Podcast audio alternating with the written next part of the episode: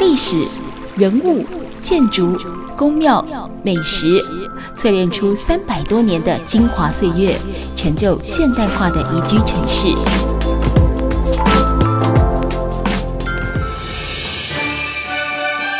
走进台中故事馆，处处有惊喜，句句有故事。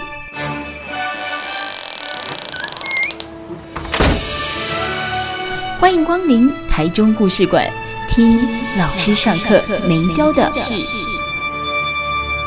Super 九九点一大千电台台中故事馆，我是念慈，也欢迎大家哦，可以呢下载宝岛联播网的 App，那么随时随地都可以收听大千电台全线的节目，当然也包含台中故事馆哦。那我们在每个礼拜六的晚上六点跟礼拜天的晚上七点，都会跟大家分享一个老师上课没教的事。好来，我们今天的主题呢，主要谈的是十八岁的公民权。那我相信这成年的权利哦跟义务，或许你在公民课上过，也或许。没有，但它其实就是一个我们在生活当中的确会面对到的问题。那前面呢，陆陆续续，不管是我们温度月刊的主编燕如，还有我们今天台湾青年民主协会的理事长玉萌跟我们聊的，其实凡事都有第一次。这所谓的十八岁公民权，如果你觉得你的孩子还不够成熟，没有办法做下任何的决定，但如果你不让他在年轻的时候有过这样的一个可能可以犯错的经验。那不然，请问十八岁不行，难不成要等到八十岁才够成熟吗？不过话说回来，其实我们在讲十八岁公民权前面呢，玉萌也有跟我们分享到，它它就是一个国际的潮流，就是一个国际的趋势。现在大概只剩下十一个哦国家。是在二十岁以上才承认他有这所谓的公民权，其中包含台湾。可是我在这个名单当中发现了一个诶很有意思的国家，叫做新加坡。新加坡也算是个民主国家喽，也有够进步了哦。那如果说新加坡到目前为止，诶，他还比我们多一岁，他是二十一岁以上才能行使所谓的公民权。那么台湾到底坚持什么？为什么非得要在现在下修到十八岁呢？如果我们讲说社会的进步，或者说经济发展，对，台湾跟新加坡过去都是亚洲四小龙嘛，所以我们在经济发展的路径上面或许是很相近，但我们在政治环境上面其实是非常不同的啦。譬如说，台湾现在你要说多党或者是两党制的国家都一样，你不可能有人认为说台湾现在是一党独大的国家，或一党专权。可是。新加坡其实还是一党独大了，嗯，啊，它当然有选举的制度，你也不能说它是不民主的选举，哦，可是因为它整体的制度设计上面对执政党是绝对有利的，对，那也因此就让执政党其实拥有几乎所有的权利了，哦，那所以其实以经济学人智库它的评比来说，哦，新加坡它只称得上叫部分民主，哦，那台湾叫做完全民主国家，哦，所以我们跟其他这些呃欧洲国家、美国或纽澳其实是并列的，嗯。好，那也跟各位分享啊，我自己觉得哦，用民主或或非民主来看这个呃成年年龄，其实是不一定真的这么准确。我举个例子，大家知道中华人民共和国规定，好，宪法规定哦，他们的宪法说投票年龄是几岁？十八岁。嗯，好，甚至是香港基本法规定的选民的年龄啊，就你可以登记做选民，十八岁。好，那他当然有他过去发展的一个脉络嘛，因为他们建国的时间也比较晚嘛。好，那甚至是香港。它是承袭欧洲啊，承袭英国，嗯、所以台湾其实老实说啦，嗯、我们在一九一一年哈，在中国的时候成立中华民国嘛，一九四七年的时候，嗯、我们其实有呃这个法规有这个宪法的时候，我们二十岁是很进步的，嗯，就是其他国家那个时候都二十岁。啊，甚至我国不做任何性别的投票的规范，嗯，其他国家那个时候连美国都说白人有财产男性。黑人不行啊，黑人不能投啊，哦，那所以其实台湾在这个部分，哦，或者说中华民国在这个部分，完全没有做种族限制，没有规定的财产，没有规定你的这个性别，对，所以我们在那个时候是很进步。可是，一件在八十年前进步的事情，放到现在就不那么进步了啦。哦，所以现在其实当然世界潮流是如此。那它也牵涉到说，诶，一个国家里面，它到底是不是有这个，呃，我们说修宪的能力也好，或者是实际来修法的能力也好，因为其实大部分的国家，它没有把投票年龄定在宪法里面，因为他认为说这个是要与时俱进的，所以像日本。像韩国为什么这么容易修正通过？对，因为他们没有牵涉到修宪，因为日本修宪也很、哦、也很困难呐、哦，所以他们认为说这个安倍一直想要、嗯、哦来修呃相呃这个日本的，譬如说自卫队啊、哦，或者是呃这个和平宪法。嗯嗯但是台湾就把它定在我们宪法里面，所以很难修。所以最后，如果你现在算成是呃这个以经济学人讲完全民主国家啦，譬如说像台湾、日本、哦韩国哦，当然包含譬如说北欧国家哈、哦，德国、法国、英国、美国这些国家啦，嗯，就剩我们。好、哦，甚至啦，其实我自己在接触这个议题的时候是二零一五年，好、哦，当时日韩修了之后啊，哦，其实大家很振奋。啊，可是有一些我们比较不熟悉的国家哈、哦，譬如说。北非的嗯。图呃突尼西亚，对。好，突尼西亚以前也是二十岁，嗯，结果我们想说，哎、欸，我们赶快来率先修，突尼西亚比我们抢先的 这种，所以我们就想说，哇，那我们真的最后。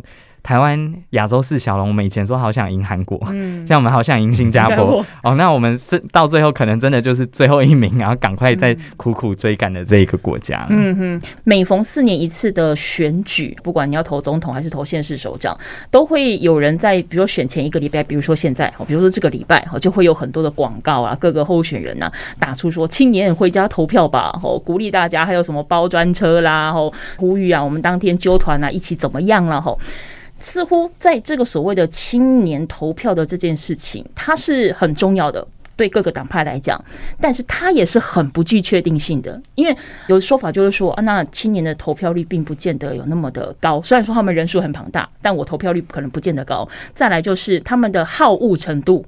没有所谓的什么铁杆深蓝呐，然后 啊，没有那个祖母绿啦的那种概念，你怎么看待这样的说法？我认为啦，其实呃，这有两个不同的层次。第一个是呃，年轻人其实他过去投票率低，不见得直接等于政治冷感。好，虽然这听起来大家会觉得是在怨天尤人。你说你关注政治，你为什么不回去投票？嗯，诶，可是如果我们看历年的投票率啊，对，大概六成、七成，哦，甚至到八成啊，譬如说去年总统大选啊，几乎。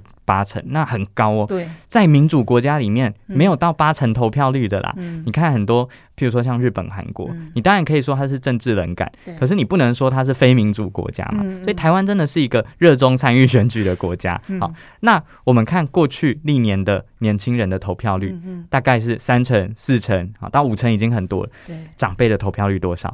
九成五。九成五是什么？能去走去投票所的都出来了啦。好，那为什么是这样？是因为长辈很勤奋嘛？我老实讲，年轻人在六十五岁退休以前，真的非常多，他还必须要在离乡背景工作，甚至是越年轻的，他当然可能在不同县市打拼啊。那他回到家乡一次的成本非常高嘛？对，你看，在呃二零二零年，我们在高雄的 很多的年轻人，总统大选投一次，对，罢免投一次。好，补选再投一次，总共加起来，如果你搭夜车，你当然可以花五五个小时，好，然后十个小时左右来回，对。好，那你要总共三三次加起来，你就要花三十个小时，你要花一天以上的时间在坐车，嗯。好，那如果你搭高铁，你要花将近一万块，那这个对于年轻人来说，他本来赚的就不多了，嗯，可是我们过去都认为这个叫民主的代价，对，啊，可是不是所有人都能负担得起这样民主的代价，所以我个人认为现在的投票制度还是对年轻人其实很不友善了，所以很多人也在讨论说，我们是不是可以推动国内的不在籍投票？你如果认为在其他国家来投台湾，因为台湾是一个很特殊的处境嘛，对，所以。在其他国家投这样会不会有动手脚的地方？那国内总可以了吧？嗯、我来登记说我是台南人，我在台北投台南的市长。嗯、那我先登记就不会造成选务的混乱，嗯、这样 O 不 OK？所以我认为这个也是可以来讨论的。嗯、那这或许就真的可以提高台湾的年轻人的投票意愿。那我也认为啦，过去因为有这个。恶性循环，因为年轻人投票率不高嘛，可是是制度造成，那候选人就更不会提出来真正对这个年轻人友善的政见嘛。所以我想举一个例子哦，就是像日本，他们在二零一五年投票年龄下修之后，对，大家知道他们跑到就是这些地方的议员，诶，其实都已经七十几、八十几喽，他们跑到高中里面哦，那你说啊，他要去拉票，政治进入校园，不是？他们去问这些高中生说。你们的营养午餐好不好吃？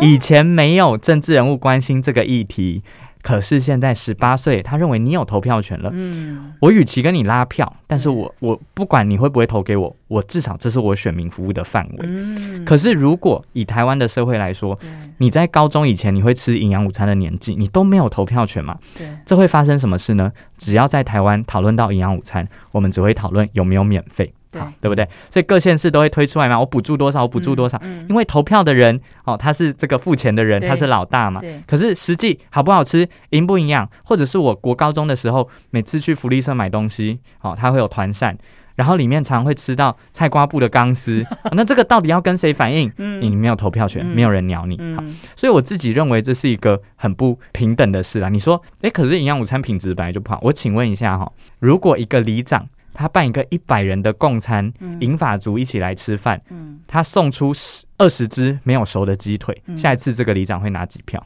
哇！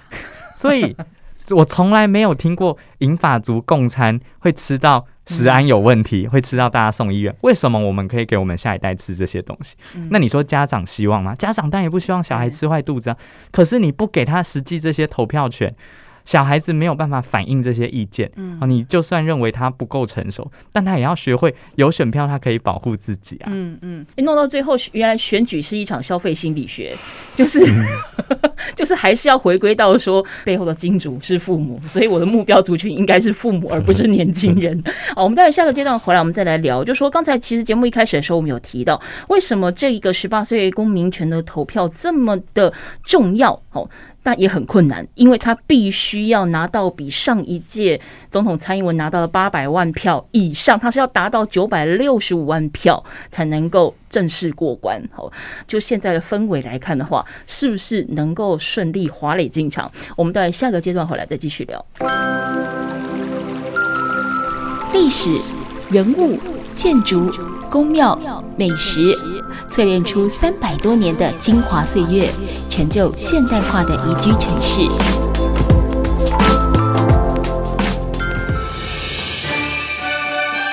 走进台中故事馆，处处有惊喜，句句有故事。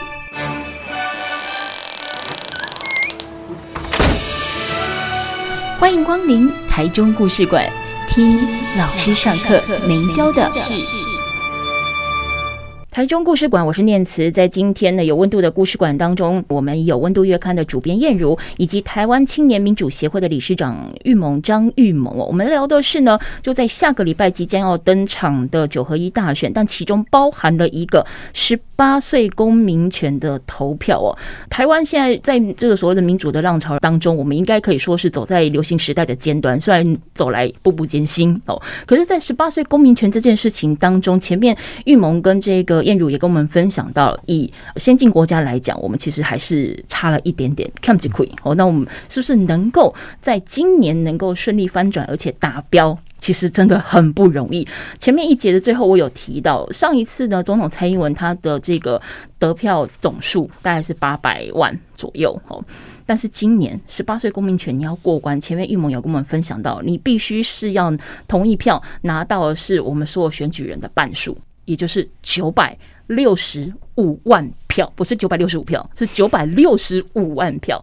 育萌是不是跟我们分享一下，在协会，包括你自己个人，在四处做这个演讲，甚至是倡议的同时，一定会接受到各个地方的民情不同，他们对于这个议题的关心程度、赞同程度也不太相同。你这样看了一下风向，你觉得九百六十五万票，我们有没有办法顺利滑垒进场？我觉得。虽然大家认为困难，嗯，但是有机会的，哦，而且我不是随便乱说的，嗯嗯，有凭有据。好哦，好，大家知道这个议题啊，其实长期以来社会呃不同的民调机构也都有在关注啦，嗯，只是因为过去没有投票，嗯，所以大家就只是仅仅存在于对于这个议题的看法。嗯嗯，那在二零零六年，也就是我国最后一次修宪的隔年，嗯嗯，那当时做了一个民调。其实大家真的关注，而且是很支持的这些人啊，对，只有一成多，不到两成。所以当时大家对这个议题不熟悉。嗯，好，那一直到二零一四年之后，对，其实呃，像国民党自己做中山汇报，嗯，你就发现说支持度有将近五成哦，其实已经快过半喽。嗯，我认为一个公共议题讨论到。就是将近五成以上过半的支持不容易了。对，好，那其实大家以为说会不会是呃学运之后昙花一现，嗯，并不是哦。嗯，所以一路到二零二零年，好，所有的民调几乎就稳定超过五成的支持，甚至哦一度到六成。而且过去啊，其实社会上面没有对这个议题有那么多的讨论。嗯。直到真的是今年的选举，嗯、才真的有这么呃剧烈的讨论嘛，哈。所以今年我们跟壮阔台湾也一起做了两份的民调，嗯，其实在，在呃八月的时候，对，有五十三趴的人嗯。还不知道这个公投，好，那当时我们就很担心啊，我们在想说，到底哦，就是会去投票并且支持的，因为你支持，但是坐在家里支持没有用啦，对，要去投票，嗯、所以支持且会投票的。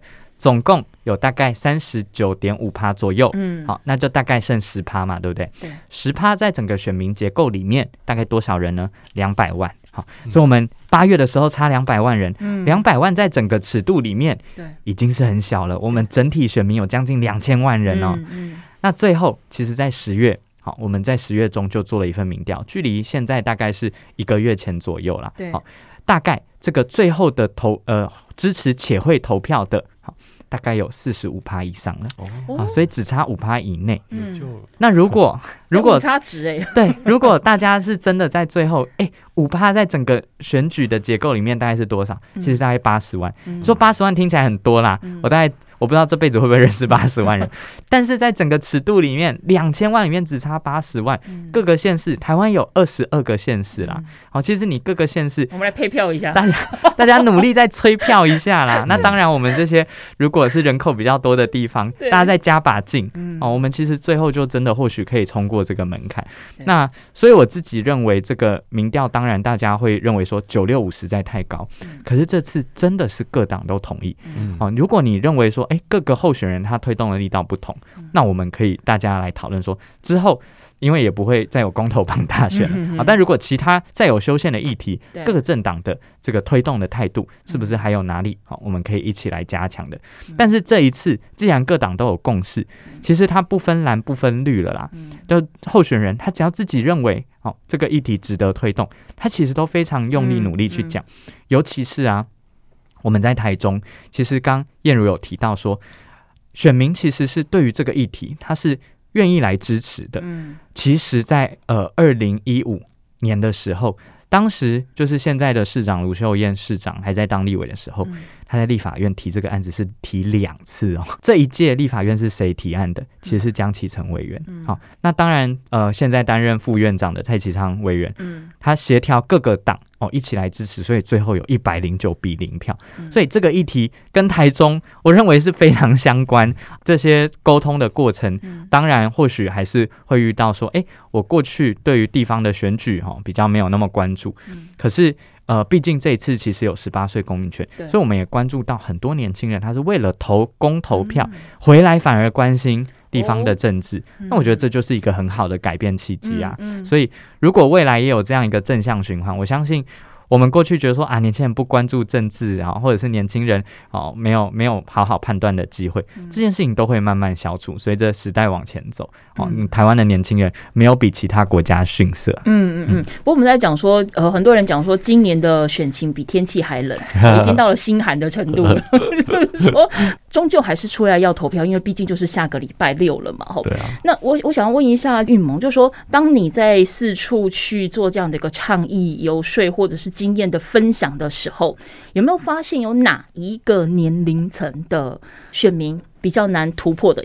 其实我们也从民调有看出来，跟我们实际走访街头的经验是很相似的。嗯，其实呃，年轻人大概二三十岁，嗯，他支持这个议题的比例都一定有过半。对，那各家民调做出来，应该跟我们的状况也蛮相近的。嗯嗯，那长辈七十岁以上。他支持的比例跟年轻人差不多，甚至他反对的比例比年轻人还低。好，所以这个议题跟过去我们看到其他的公投案，好像会有一些世代的冲突，不一样。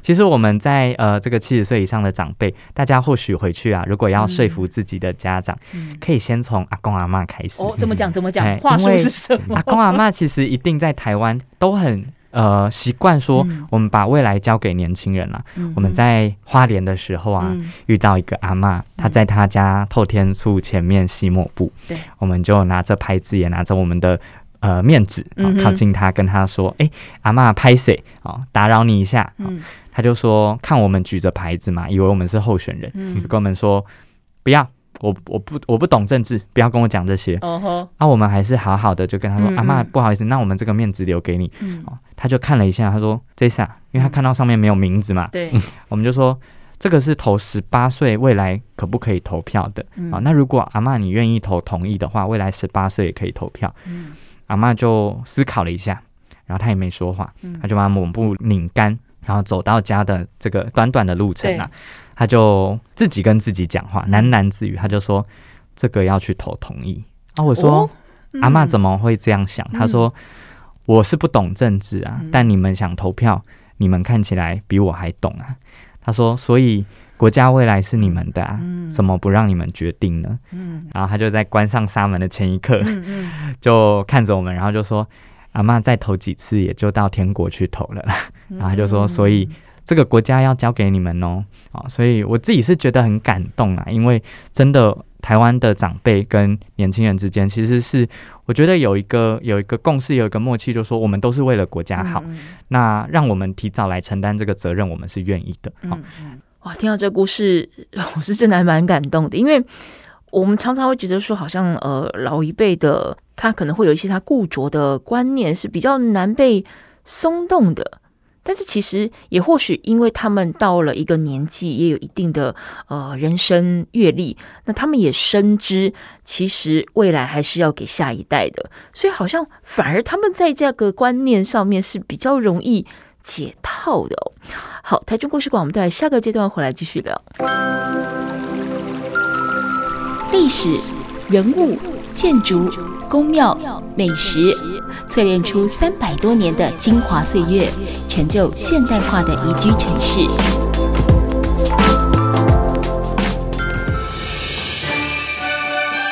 走进台中故事馆，处处有惊喜，句句有故事。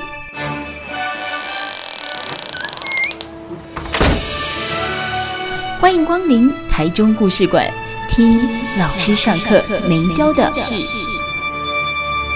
台中故事馆，我是念慈。今天节目现场呢，有我们温度月刊的主编燕如，还有呢，我们台湾青年民主协会的玉萌哦，也是理事长哦。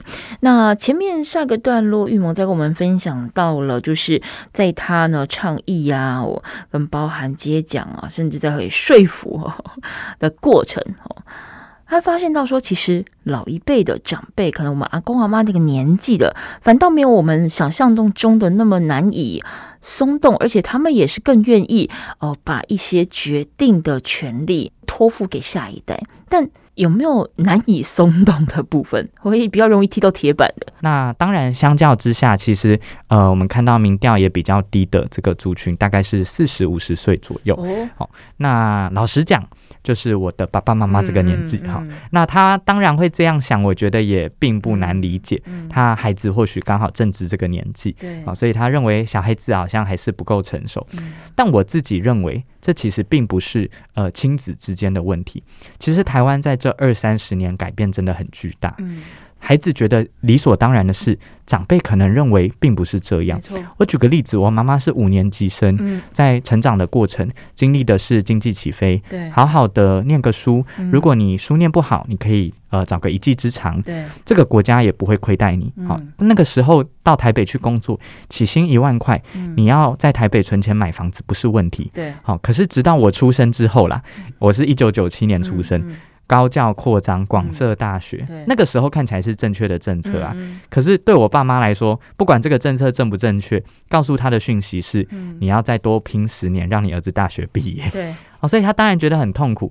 直到你看我上国高中，哇，课纲数学变得好难啊，历、史也很难啊，物理也很难、所以他只能让我去好好补个习。嗯、那他跟我的相处时间也越来越少，嗯、所以我们彼此越来越不了解嘛。嗯、所以。我在高中加入像校刊社，嗯、我那个时候他也跟我说：“啊，你都搞那些什么校刊社、青年社的社团，啊，那个是什么我都不懂。我其实心里想的是说，妈妈你当然不懂，因为你那个时候搞这个东西是要被送去绿岛的，这个是一个世代之间的落差。但是我们这几年国家在往前走的时候，没有好好处理这个落差。那我们当然就变成是在现在走在街头上遇到呃四五十岁的长辈，好、哦，他会对于年轻人是有一些疑虑的。可是反而我自己认为啦，这就是年轻人呃要开启对话的意义，就是我们透过行动来跟长辈说，我不是只在划手机，我是在做真的有意义的事，而且我愿意为了自己在乎的价值来跟你对话。那我自己认为这件事是有转机的。那老实说，就算这个。不到一个礼拜，我们就要看到这个呃修宪复决的结果。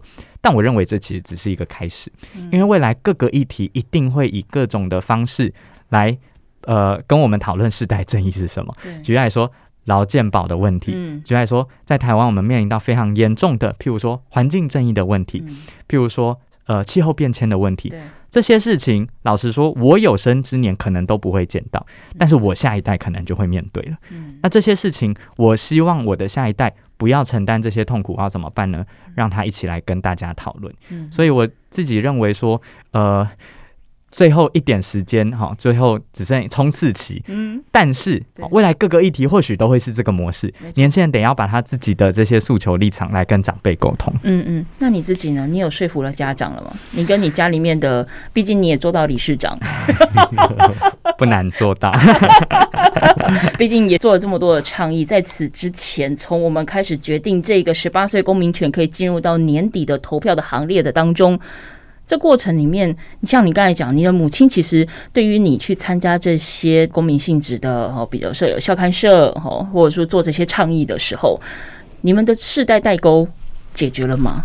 刚开始当然父母会不太能理解啦，哦，尤其我觉得这个议题，他虽然不见得反对，但他会觉得说有差这两年吗？啊，你那么想投票吗？嗯、尤其你又用不到，因为我也已经有投票权了嘛，嗯、所以他会觉得说，到底为什么要投这些？嗯、可是从新闻上、媒体上，他只要看到我，他当然会多看个几眼嘛，眼对不对？所以他听了一些我的想法，嗯、他也意识到说，这个十八岁。好像是真的，它是在法律上有意义的。对，而且啊，在呃台湾，我们确实在少子化，然后高龄化的这个情况之下，嗯、年轻人的声音会越来越小。嗯，那如果我们所有议题都交给我们认为传统政治人物来决定的话，那台湾真的会呃缺乏这样子世代对话的声音。所以呃，尽管刚刚讲到说，现在少子化之下，每年十八九岁的这个学生或者是年轻人。大概也只有四十多万人，他其实老实说不一定能决定一场总统的大选，甚至对于县市长，如果有积极返乡，或许有一搏的机会，但是我认为在譬如说议会，譬如说立法委员等等的，这个我认为年轻人是有一些影响力，尤其是议会上面呢，议员。他可以决定一到两席的，嗯，这个议员来替年轻人发声，嗯、这个就很重要。我们没有要翻转整个议会，说全部变年轻人哈。当然，长辈还是要有可以照顾的人啊。当然，可是年轻人可不可以有一到两位在我们的议会里面说，哎，现在的这个政策实在是让年轻人压力有点太大了，来，我们做一些修正。如果完全缺乏这样的声音，那。呃，对于这个世代的正义，或者是老实说，对于政策的正当性，也会是影响嘛。嗯、年轻人根本就不甩你政府的政策，我自立自强。嗯，那这个我觉得也不是一个好现象。嗯嗯嗯，叶仁，你有什么要补充的吗？嗯，我觉得就是说，其实这是一个很好的机会来跟大家来谈，就是不同世代的沟通。因为我们每次在谈选举前要跟不同族群讨论的时候，大家都会担心说啊，你会不会跟我不同阵营啊？然后我不敢跟你谈政治啊。嗯嗯，但我觉得这次是很好的机会，就是说他其实是没有很明确的反对团体。其实有很多朋友，他们其实是心中很同意，但他不知道怎么跟朋友讲，不知道怎么跟家人讲。所以，我们其实才找玉萌来跟大家谈这么多观点跟想法。那我觉得就是说，不一定要突破，但他其实是很好沟通的。那你也不用。担心说造成是一个对立面这样子，嗯嗯嗯。那我觉得还有一个很重要的事情，就是说，刚刚玉萌有提到，其实年轻人回家成本真的蛮蛮大的啦。就是说，不管我们身边朋友哈，其实我们自己也是，因为像我家户籍在新北，我自己就要纠结，我到底要不要回家，因为我们常常是礼拜五工作到晚上，礼、嗯、拜六也会有工作，嗯、所以我投票当天我如果不。不去工作，我回家投票等于是我要请假。嗯，所以你可能刚刚提到成本，除了交通，还有你自己的时间，甚至是有很多上班族你是轮班的。嗯嗯，那我觉得这件事情很重要，就是不是只有当事人，我觉得是需要大家来支持，包含你是雇主，你应该鼓励你的员工回家投票。就是说你你值班可不可以不要值外地的员工？嗯，或者说你如果更好，你可不可以给他们一点就是交通补助？嗯，那我就或者说很多在还在读书大学生的朋友，是不是家长也可以考虑，就是哎鼓励他们回家。帮忙出资等等，我觉得这个很需要大家一起来支持的，因为这个成成本真的是蛮高的啦。嗯嗯，我觉得就是我们自己观察跟身边朋友，大家遇到这个问题真的是很严重，所以讲说投票率年轻人低，我觉得真的是有一点点导因为果吧。嗯，嗯哦，那我觉得大家可以认真在思考，这个需要大家一起来帮忙。嗯嗯嗯，十八岁公民权这件事情，你都觉得说没有人关注到你的权益。你都觉得说没有人为你说话，但你有没有先为自己说话？面临选择的时候，你都不为自己去说话了，你期待谁来支持你？我觉得这是一个很重要的抉择。所以在十一月二十六号，当然，我希望大家都可以回家投票哦，出门投票。出门的动作就决定了你自己的未来，而你未来接下去的四年，甚至是四十年，你才有权利为自己说话。好，那我们今天节目现场非常感谢来自于我们台湾青年民主协会的理事长玉萌张玉萌，以及我们温度月刊的主编燕如来跟我们分享十八岁公民权投票的意义。谢谢两位，要去投票哦，谢谢。那么，在十一月二十六号的投票当天下午四点过后呢，宝岛联播网呢也有及时的开票特别节目。所以二十六号当天的台中故事馆是停播一次的哦。但当然，如果说你想要了解呢当天整个投开票的最新讯息，除了可以锁定宝岛联播网各节整点新闻之外呢，十一月二十六号的下午四点过后，也可以多多利用下载宝岛联播网的 APP 同步收听，及时更新。关心我们的未来。那么，如果想要回味过去的台中故事馆的话，也都可以多多利用 Podcast 平台，不管是 Spotify、Google Podcast、Apple Podcast，只要搜寻台中故事馆，都会有每一集的精华特选。欢迎大家多多分享转传。台中故事馆，我们下次见。